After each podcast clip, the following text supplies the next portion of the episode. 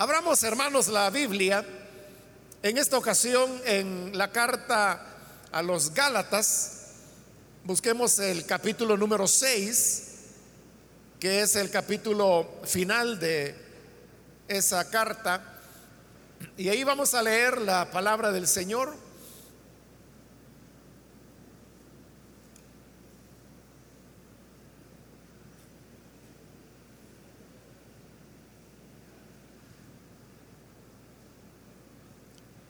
La palabra de Dios en la carta a los Gálatas, capítulo 6, los versículos 9 y 10, nos dicen, no nos cansemos pues de hacer bien, porque a su tiempo segaremos si no desmayamos. Así que según tengamos oportunidad, hagamos bien a todos y mayormente a los de la familia de la fe. Amén. Hasta ahí dejamos la lectura. Pueden tomar sus asientos, por favor.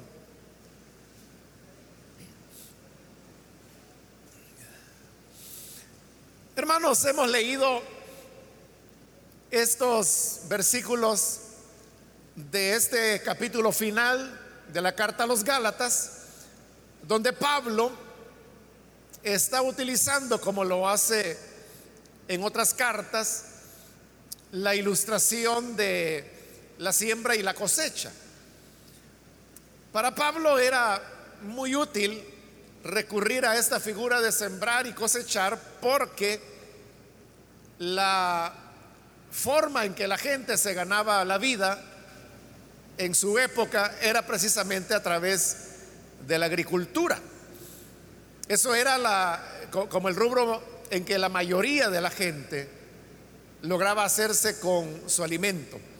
Por lo tanto, cualquier ilustración o figura que fuera tomada de las labores de un agricultor iban a ser fácilmente entendidas por todos los demás.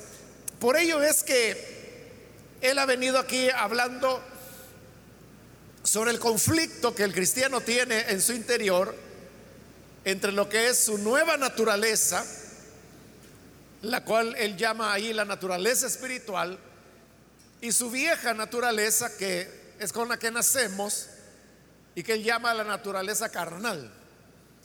Él establece que hay, hay una lucha de la carne contra el espíritu Dice que entre ellos se oponen y esta lucha no permite que el creyente haga lo que quisiera hacer, pues muchas veces en, este conflicto puede ganar una o puede ganar la otra naturaleza que el creyente tiene. Claro, el ideal para todo creyente es mantenerse dentro de la victoria del espíritu, de la parte espiritual. Pero ¿cómo se logra eso? Ahí es donde Pablo recurre, como le decía, a la figura, al ejemplo de la siembra y de la cosecha. Entonces, él dice que si nosotros sembramos para la carne, entonces vamos a cosechar de la carne corrupción. Por el contrario, si sembramos para el espíritu, del espíritu vamos a cegar vida eterna. Entonces, ¿cómo hacemos para triunfar o mantenernos en la parte o en la naturaleza espiritual? Dice él que hay que sembrar para el espíritu. ¿Y cómo se siembra para el espíritu? Bueno, ahí vienen, hermanos, todas las prácticas que nosotros llamamos devocionales, como por ejemplo la oración, la lectura de la Biblia, el congregarse, el escuchar la enseñanza de la palabra de Dios, el servir dentro de la obra de Dios, la comunión, el amor que hay entre los cristianos, todo este conjunto de elementos eh, forma lo que es el sembrar para el espíritu.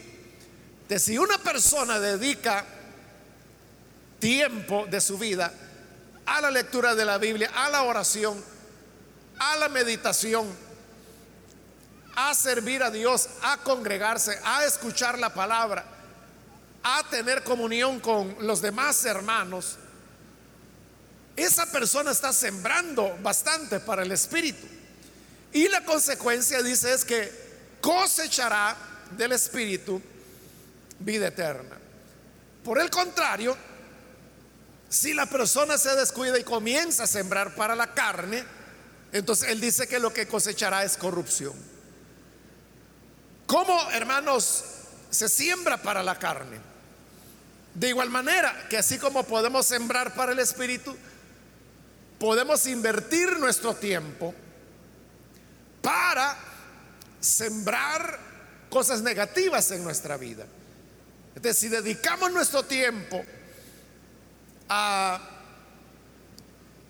ausentarnos, por ejemplo, de la congregación o nos olvidamos de la oración y en lugar de eso tenemos conversaciones con personas vulgares o estamos pendientes de lo que pasa en el mundo de, los artistas que se drogan, que se casan, que se divorcian, que el fulano dejó a la esposa para irse con un hombre. Bueno, esas son las cosas que uno encuentra en ese campo, pero si eso es lo que nos estamos alimentando, este, obviamente, si eso es lo que sembramos, nuestra cosecha no será buena.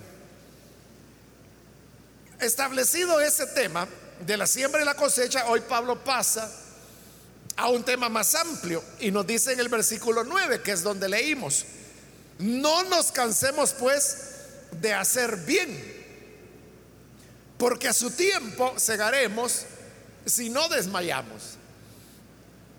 Ahora, aquí él está hablando ya más allá de lo que es el cultivar la vida interna, la vida espiritual.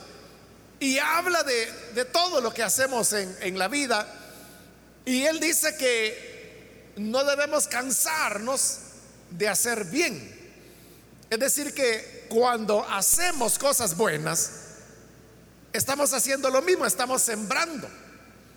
Y como ese es un principio del universo de Dios, y es que aquello que sembramos, lo vamos a cosechar. Entonces, si hacemos el bien, cada vez que hagamos el bien, cada vez que hagamos cosas buenas, estaremos sembrando elementos positivos y por lo tanto llegará el momento de la cosecha.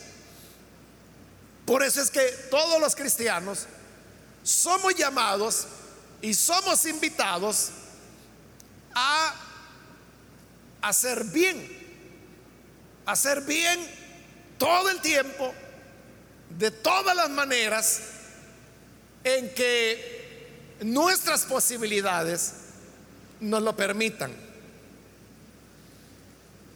Y cuando hablo de posibilidades, no necesariamente me estoy refiriendo a posibilidades económicas, ese sería un factor, pero hay otro tipo de elementos porque hacer bien tiene que ver, por ejemplo, con el papel que una persona juega dentro de la sociedad. Aquí de seguro hay hermanos o hermanas que son profesores, son maestros y se dedican a la enseñanza de niños, de niñas, ya sea en escuelas públicas o privadas. Eso les coloca en un rol, en una posibilidad que otras personas no tienen. Porque el que trabaja, por ejemplo, en construcción, en carpintería, él no tiene esa posibilidad de incidencia que tiene el maestro o la maestra que tiene un grupo de niños y obviamente sobre los cuales él puede hacer mucho bien. No solamente desde el punto de vista de ser un buen maestro y enseñar de verdad, sino que a eso también se puede sumar elementos adicionales que van más allá de la tarea que el Ministerio de Educación supervisa. Porque muchos maestros y maestras a veces tienen que atender a los niños con aquella atención que deberían recibir en el hogar, pero que no la reciben. A veces a la maestra le toca ser un poco enfermera, o al maestro le toca ser un poco papá. Y claro, eso, como le digo, nadie se lo va a supervisar.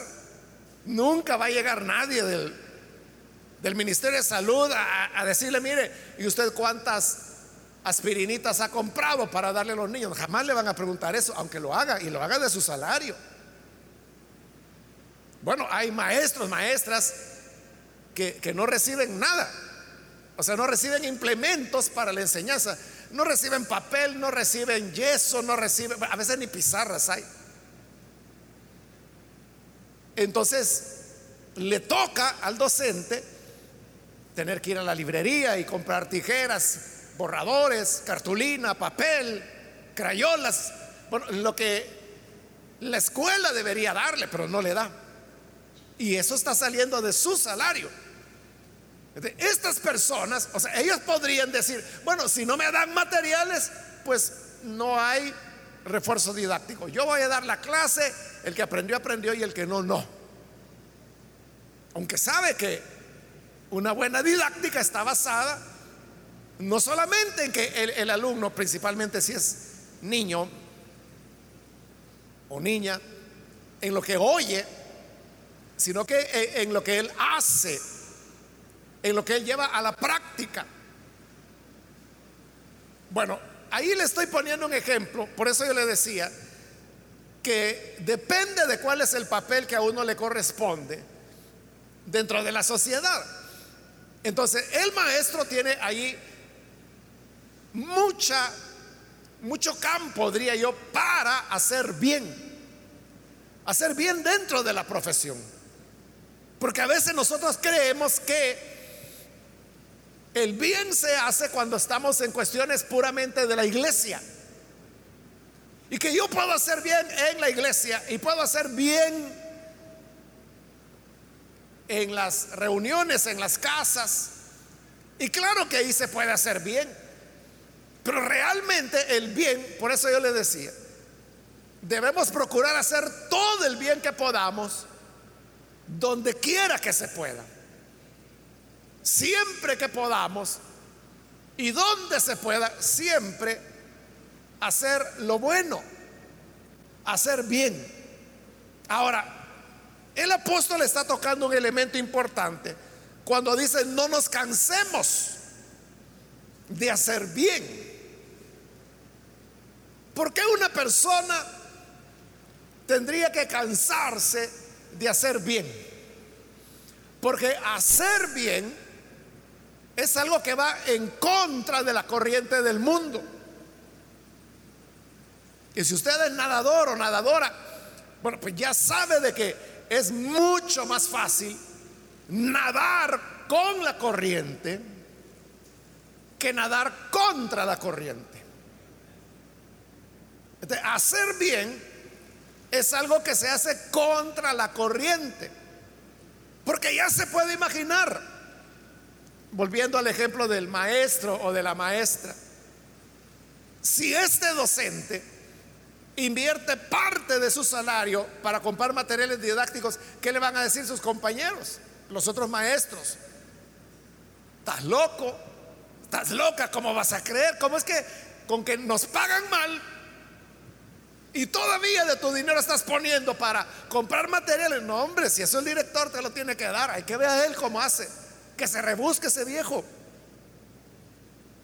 Entonces, no es algo que sea aprobado. De tal manera que hacer bien, repito, es ir contra la corriente. Es lo que nadie hace. O por lo menos nadie hace desinteresadamente. Porque hay personas que sí hacen voy a decir entre comillas, cosas buenas, pero a cambio de.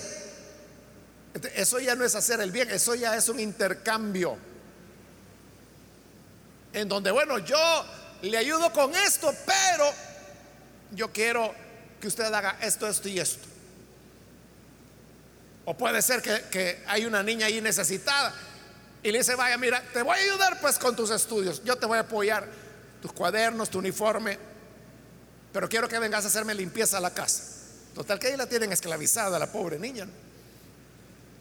Y, la levantan a las 4 de la mañana para que haga las cosas y, de ahí ya no salió la pobre. Eso no es hacer el bien, eso es un contrato de, de trabajo. Porque usted no le está haciendo el favor de apoyarla. Le está dando una remuneración que tal vez no es económica, pero se la da en especies. Y normalmente mala remuneración. Porque lo que le va a dar no llega ni a un sueldo mínimo. Por eso digo, hacer bien significa hacerlo de manera desinteresada, sin pedir nada a cambio, sin esperar nada a cambio. De quien hace bien, Pablo dice que no se canse. Y por eso yo le explicaba las razones por las cuales las personas se pueden cansar. Se pueden cansar las personas de hacer bien también porque no reciben muestras de agradecimiento. Hay, gente que hace bien, pero a veces esperan que la otra persona le diga, eh, mire, muchas gracias, valoro mucho lo que está haciendo por mí, cuente conmigo en lo que yo le pueda servir. Pero a veces ni eso ocurre. Y al contrario, a veces lo que ocurre es que esas personas a las cuales Él les ayudó se vuelven en los peores críticos de quien les ayudó. la gente se puede llegar a cansar. Por eso es que hay personas que dicen, no, no, yo ya me cansé de ser bueno. La gente no entiende y lo que quiere es que la traten mal. Así que a partir de ahora yo voy a ser malo. Así quiere la gente. Ahí es donde Pablo dice, no se cansen de hacer bien. El agricultor, cuando sale para limpiar el terreno, luego tiene que sembrar, luego tiene que cuidar que no vayan a hacer la, mala hierba, que las aves no vayan a venir a comerse la semilla. A veces son aves, a veces son ratas, sobre todo las que se comen el maíz. Eso es cansado. La persona se cansa, es un trabajo que rinde, es muy, muy cansado. Pero ¿qué pasa si el agricultor por su cansancio se detiene. Y dice, no, yo ya, ya me voy a cansar, hay que ver este maíz si nace o no nace, y se va a tirar a la hamaca. Y ya no hizo nada, o sea, la va a perder de seguro. La cosecha llega cuando la persona ha sido perseverante, cuando no se cansó. Por eso Pablo dice, no nos cansemos pues de hacer bien porque a su tiempo segaremos. Pero segaremos, dice, si no desmayamos.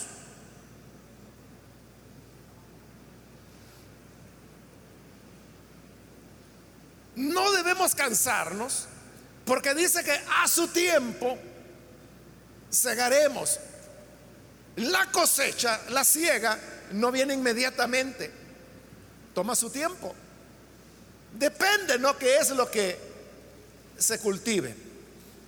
El maíz, el frijol, son plantas que dan cosecha muy rápido, cuestión de semanas. Pero hay otros, otros tipos de cultivos que, que no. Usted siembra un aguacate y tiene que esperar años para que le dé fruto el coco creo que hay que esperar 10 años Usted siembra el coco, creo que son 10 años los que hay que esperar para que crezca el árbol y luego comience a producir cocos también. Es decir, que tiene que sembrarlos para sus hijos. Bueno, y hay otros árboles que no hay acá en nuestro país, pero por ejemplo el dátil que se da allá en el Medio Oriente, el dátil tarda 90 años en dar su fruto. O el olivo, del cual viene el aceite de, oliva, eh, son árboles centenarios. O sea, los mejores árboles que dan las mejores olivas de donde se saca el aceite de oliva, son árboles que tienen 200, 300 años.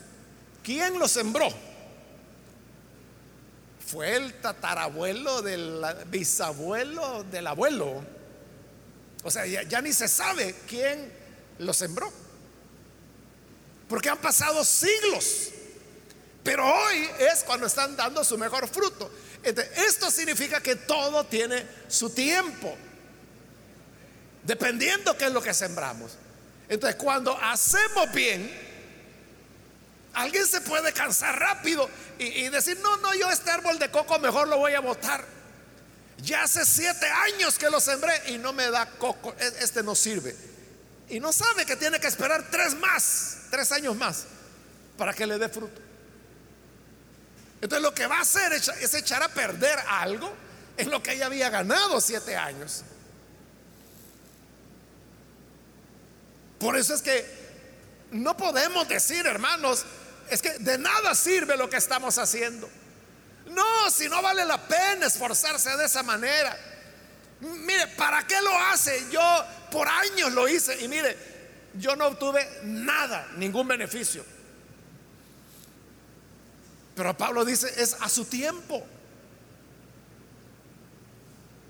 Dios, hermano, hará que cada persona coseche el fruto de su esfuerzo. Y en este esfuerzo que como iglesia llevamos, ya, hermanos, en dos meses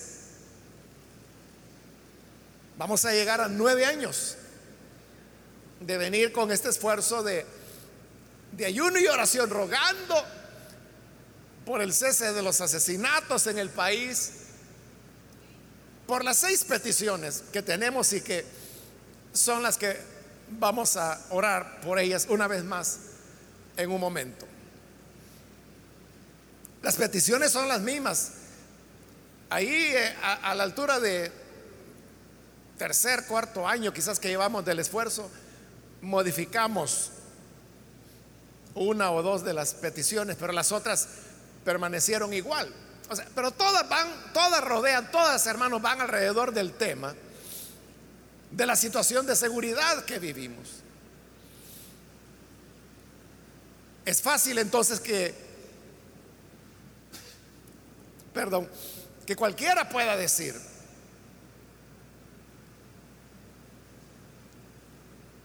¿de qué sirve? Mire cuántos años han pasado y las cosas no mejoran. Pero dos cosas. En primer lugar, Pablo dice, no nos cansemos. Eso es lo primero. ¿Qué pasa si el campesino se cansa de sembrar la tierra? Se va a quedar sin cosecha. ¿Y de ahí cómo va a ser? O sea, va a perderlo todo. Y le va a pasar lo que a muchos campesinos muy empobrecidos les ocurre, que se vienen a la ciudad con la ilusión de que aquí van a hallar trabajo y usted ya sabe cómo está aquí la cosa. ¿no? Entonces no encuentran trabajo, no encuentran ingresos, entonces ¿a dónde se van a vivir? Van a buscar los barrancos de la ciudad. Y ahí donde hay un pedacito de tierra, ahí ponen cuatro cuartones de madera, buscan cartón, lámina, plástico, hacen ahí una su media covacha, como le llamamos, y ahí se mete con la familia. Manda a los hijos a vender chicles, a los buses, lo cual es muy riesgoso, ¿no? O en el peor de los casos se dedica a robar, cosas así. Si tiene hijos jóvenes, ingresan a las pandillas. No, no es posible. Lo menos que tenemos que hacer es cansarnos, sino que debemos continuar con el esfuerzo.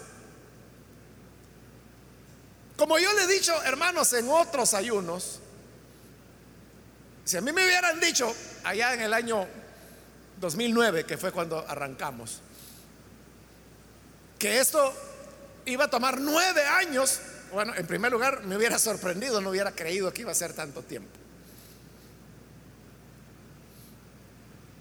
Eso hubiera sido lo primero, sorpresa, ¿no?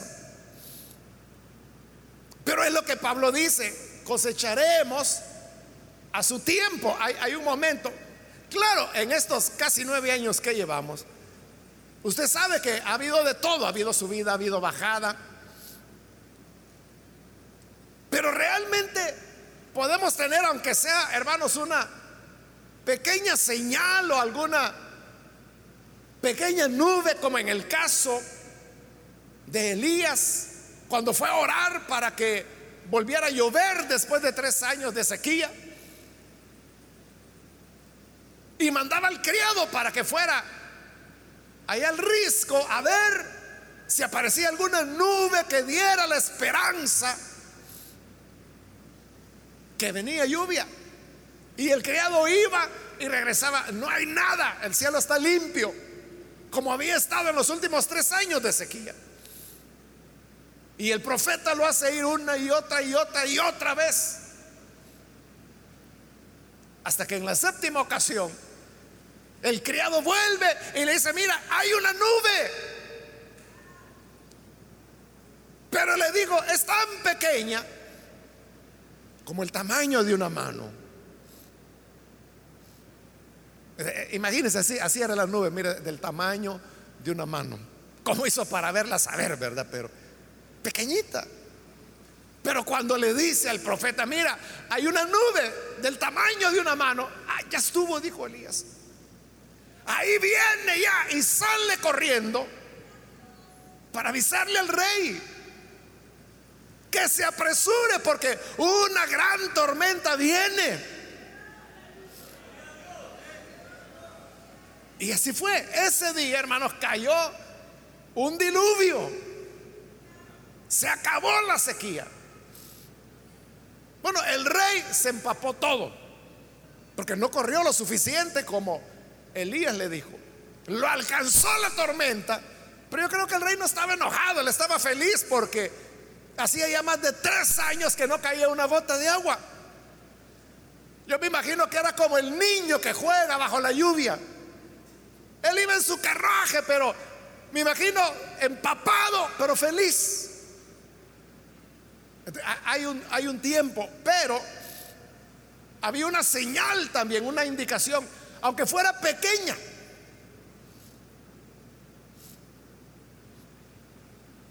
Y si nosotros, hermanos, vemos la realidad en nuestro país, podemos ver, aunque sea una nube pequeña, algún síntoma de esperanza que nos diga que Dios oye la oración y la está respondiendo.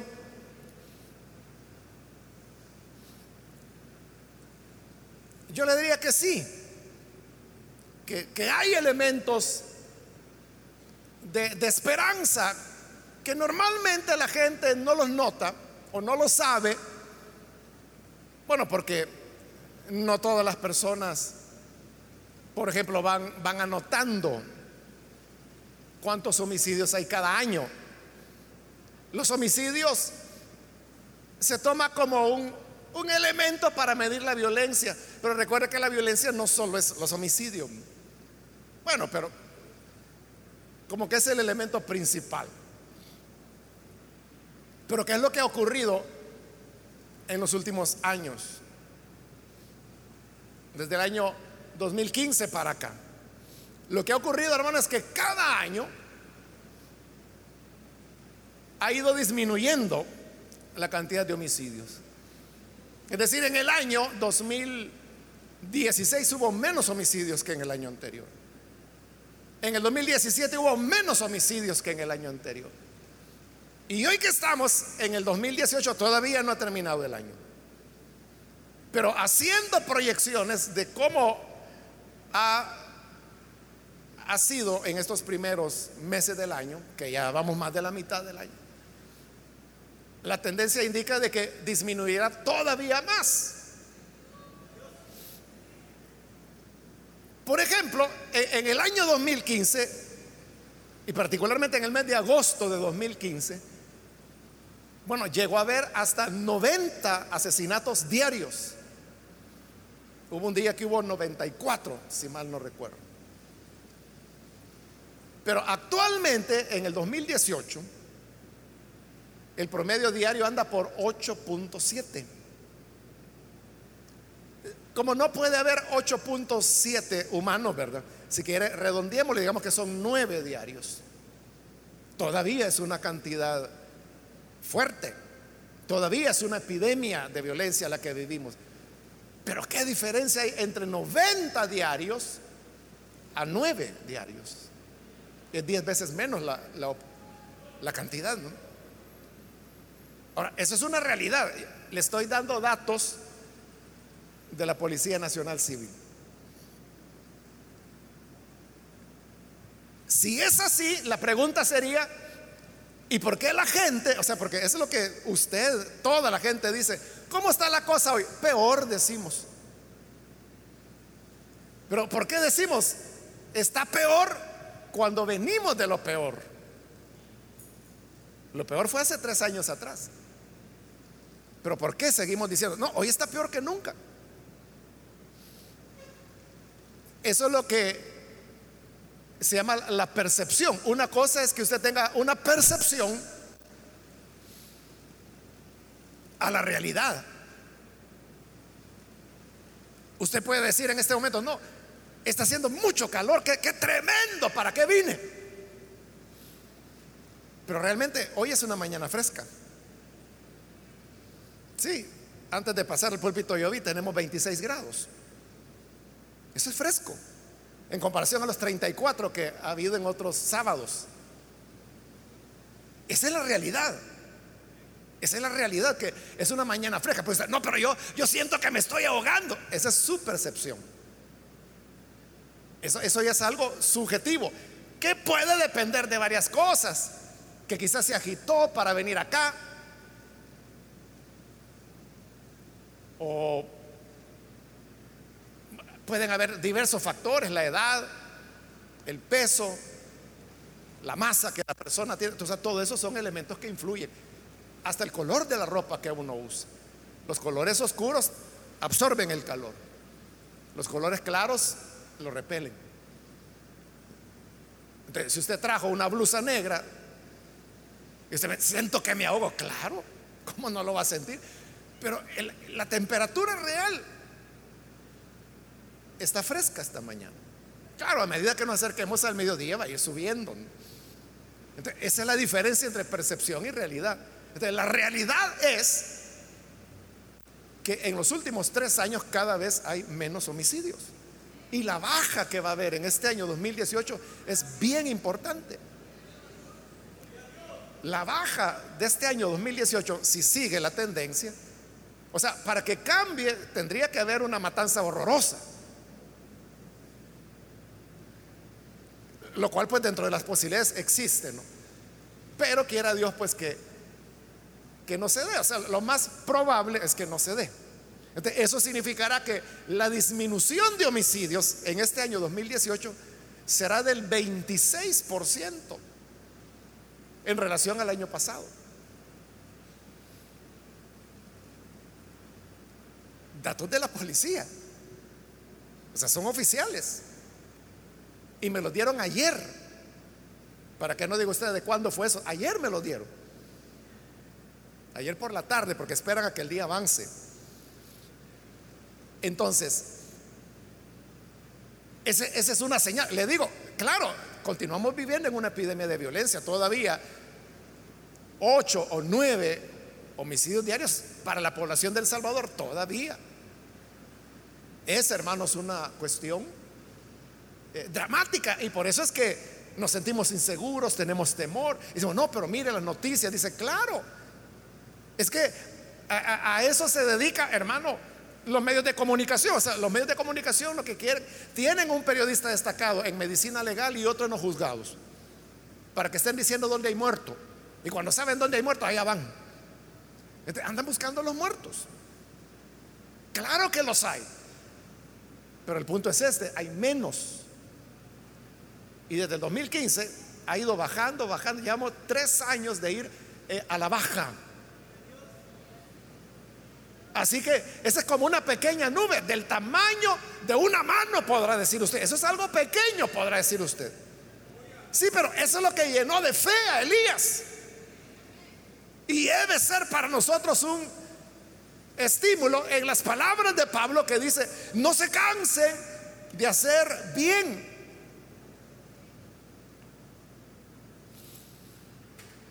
Ahora, otra de las peticiones que nosotros tenemos es que le estamos pidiendo al Señor desde hace años que ya no haya más desapariciones. O sea, niños jóvenes que son secuestrados normalmente por las pandillas. Pueden haber otros agentes, pero normalmente son las pandillas, Que desaparecen y no se vuelve a saber nada de ellos. El índice de desaparecidos ha disminuido también. Porque anteriormente el promedio era, bueno, y fue subiendo, fue subiendo y llegó a 10 desapariciones diarias. Eso es tremendo, ¿no? O sea, porque que todos los días desaparezcan 10 niños, jóvenes, es, tremendo. Pero se llegó a ese pico y ahora ha comenzado a bajar. En, en el año en que, en que estamos, se ha reducido a 7. De 10 bajó a 7. Y de estos 7, la policía dice que el 20% aparecen. ¿Y cómo es que aparecen? Bueno, por varias razones. Que la joven, la, la, adolescente se fue con el novio y no dijo nada. Y claro, la familia se asusta, piensa lo peor, va a la policía, denuncia te queda como una desaparición. Pero allá a la semana se dan cuenta que está en la casa del novio que queda atrás de la casa. Aparece. De ese 7%, perdón, de esos 7, de esos 7 que desaparecen diariamente, el 20% aparece, que vendría siendo el 1.4 pero otra vez, ¿verdad? Esos son términos estadísticos, pero usted sabe que no puede haber un, una persona con un cuarto de persona. Pero ahí es, hermano, como, como queremos verlo, ¿verdad? Si a usted le gusta ver el, el vaso que está lleno de agua a la mitad, si usted lo quiere ver medio lleno, entonces podemos decir que más o menos de esos siete diarios, dos aparecen. Pero si lo quiere ver medio vacío, entonces podemos decir que de esos siete diarios, uno aparece, dependiendo cómo quiera poner ese punto 4. Si lo quiere para arriba o lo quiere para abajo. Pero en todo caso es un hecho que están disminuyendo las desapariciones. Y eso es lo que le estamos pidiendo al Señor. Que no haya más desaparecidos. Entonces, por eso no debemos cansarnos. Porque como lo dice Pablo, a su tiempo, a su tiempo, y, es el tiempo cuando estamos viendo estos resultados que le estoy mencionando. Hay otros datos que estos son más difíciles de ver todavía. O sea, si la disminución de homicidios o de desapariciones ni, ni cuenta nos damos, menos nos vamos a dar cuenta de esto otro que viene a continuación. Y es lo que se llama el nivel de impunidad. ¿Qué es el nivel de impunidad? Es cuando una persona comete un delito y no le pasa nada. Pudiera ser que es capturada, va a un juicio y queda libre por falta de pruebas. Eso se llama impunidad. Hace unos nueve años atrás, el índice de impunidad en el país era del 98%. O sea, era gravísimo. Lo cual significa, poniéndoselo en términos prácticos, que de 100 personas que cometieran un asesinato, dos eran condenados y 98 quedaban libres. Ese era el índice de impunidad hace como nueve años. Y recuerdo nueve años porque quien dio el dato fue precisamente uno de los que acaba de salir de ser magistrado de la Corte Suprema de Justicia. Y lo dijo antes de ingresar, y el periodo es de nueve años, por eso le digo, fue hace como nueve años. Pero en la actualidad, ¿cuál es el nivel de impunidad? Es del 70%. Es decir, que del 98 ha bajado al 70%. 70% de impunidad todavía no es bueno, porque de 100 personas que maten, 30 son condenadas, pero 70 quedan libres. Todavía es grave, ¿verdad? Pero hoy ya son 30 condenados, ya no son solo dos de 100 como antes, como hace nueve años. en ese sentido, las cosas también han mejorado. Otro elemento, hermanos, e, es en lo que se llama el nivel de reincidencia. ¿Qué quiere decir esto? Que una persona comete un delito, la capturan, va a juicio, la condenan, va a los penales. En los penales cumple su pena y sale. Y sale para reincidir, es decir, para cometer otro delito que lo vuelve a llevar a la cárcel. Entonces, hace años atrás, el índice de reincidencia era del 80%, muy alto. Es decir, que de cada 100 personas que cumplían su pena en la cárcel, 80 salían a cometer delitos y volvían a la cárcel era del 80%. En la actualidad, el nivel de reincidencia es del 20%. O sea, es un gran logro, ha bajado bastante.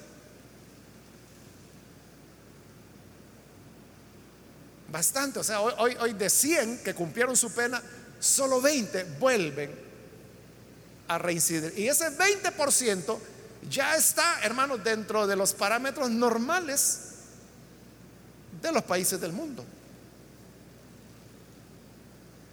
Entonces, ¿qué, ¿qué, es lo que ha hecho que hoy la gente ya no reincida? Es difícil decirlo, ¿verdad? Ahí va de por medio varios elementos. El hecho de que hay una fuerte evangelización dentro de los penales, por ejemplo, que hace que la gente cambie su vida y, ese no va a reincidir. Otros no tienen una conversión, pero aprendieron algún oficio, alguna habilidad adentro. Entonces, eso le lleva a ya no reincidir porque encuentran otra forma de ganarse la vida. Otros, porque tienen hijos,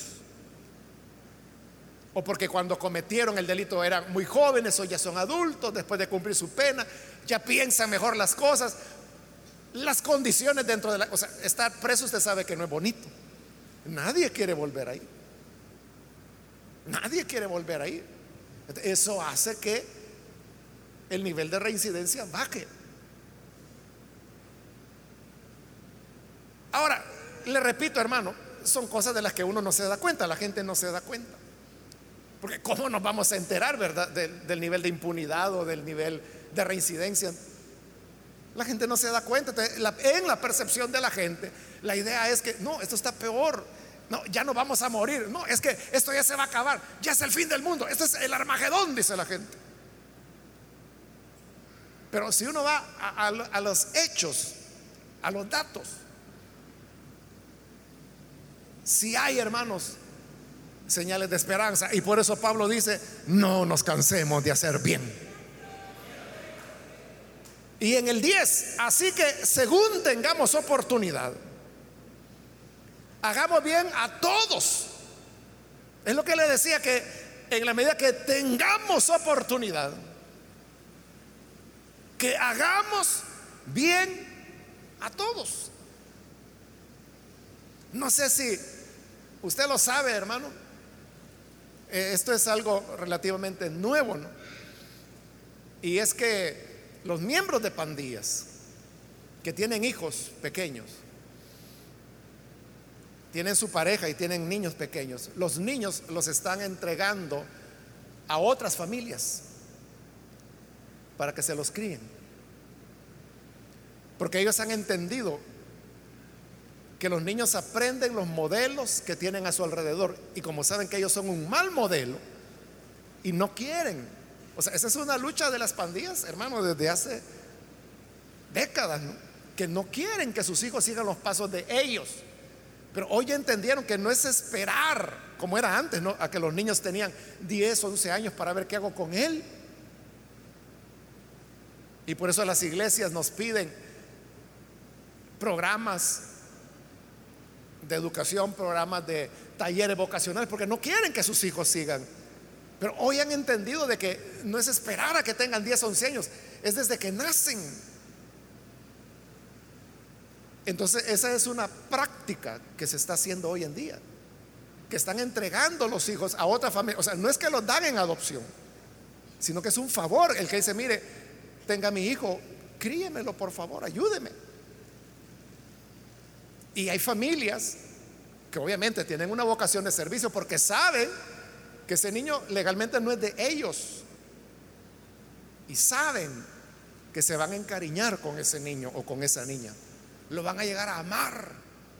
Pero va a llegar un momento en que el papá va a volver y le va a decir, deme a mi hijo. Y se lo va a tener que dar. Pero aún con eso, hermano, hay, hay familias, yo conozco, al menos una, que lo hace y que no tiene uno, tiene varios niños y niñas que se los han encargado. esa, hermanos, es otra gran oportunidad para servir. Es lo que dice Pablo acá. Según tengamos oportunidad, ¿a dónde se presentan las oportunidades? Claro, si usted tiene las posibilidades, tiene el tiempo, tiene la buena voluntad de hacerlo, es rescatar a esos niños.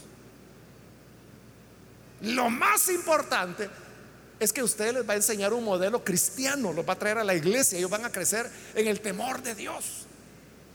Y quizá cuando tengan 14, 15 años o 17, no sé,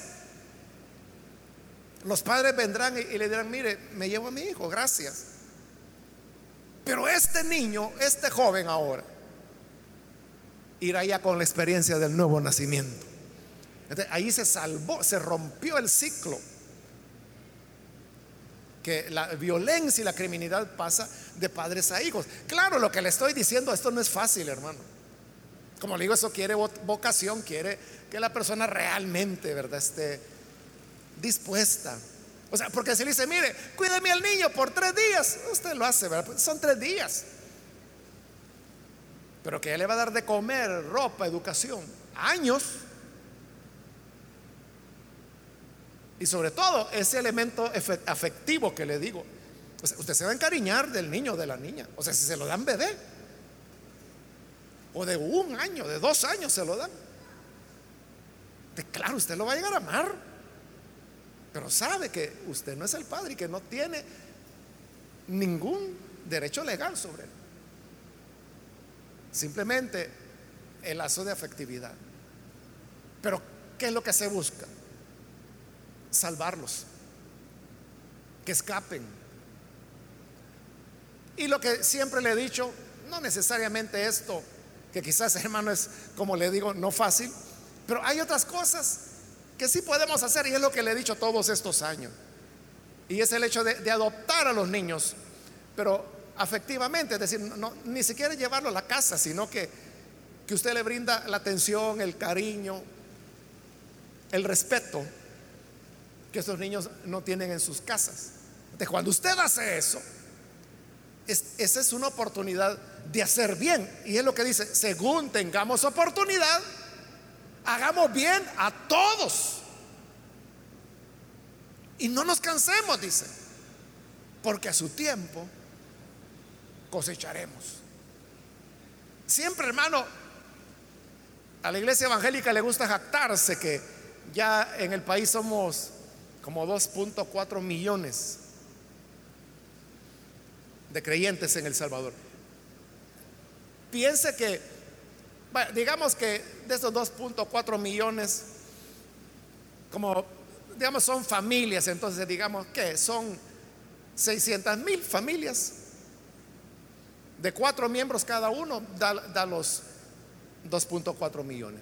Pero si cada una de estas 600 mil familias adoptaran, aunque sea emocionalmente a un niño, imagínense el impacto que la iglesia podría hacer. O sea, no le estoy diciendo de adoptarlo para llevárselo a la casa, le estoy diciendo adoptarlo emocionalmente, es decir, platicar con estos niños, aconsejarlos, animarlos, respetarlos, llamarlos por su nombre, mostrarles el cristianismo con la vida en 600 mil niños. Eso causaría un impacto tremendo en nuestro país.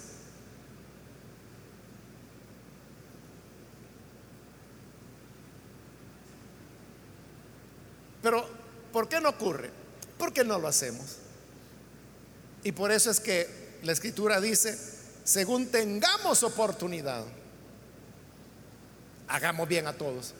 Así que, hermanos, hace nueve años cuando iniciamos este esfuerzo, yo se lo dije claro y lo he repetido en varios ayunos, que cuando oramos a Dios pidiendo por el cese de la violencia, yo le dije, lo que Dios hace, hará es que nos va a abrir oportunidades de servicio. Y eso es lo que ha ocurrido en estos nueve años. De cuando se abren esas oportunidades de servir, hagámoslo hermanos, porque esa es parte de la respuesta a nuestras oraciones como también es señales de respuesta de que Dios nos está, nos está escuchando, esos datos que le acabo de dar. Claro, uno puede decir, no, es que mire, esos datos pueden bajar y luego subir. Pero estamos hablando de una tendencia, o ya es una tendencia de tres años. Y es una tendencia que cada año baja y baja más cada año. Y este año 2018 es cuando más va a bajar que los años anteriores. Entonces vamos camino a la respuesta de Dios, a lo que le hemos estado pidiendo. Amén.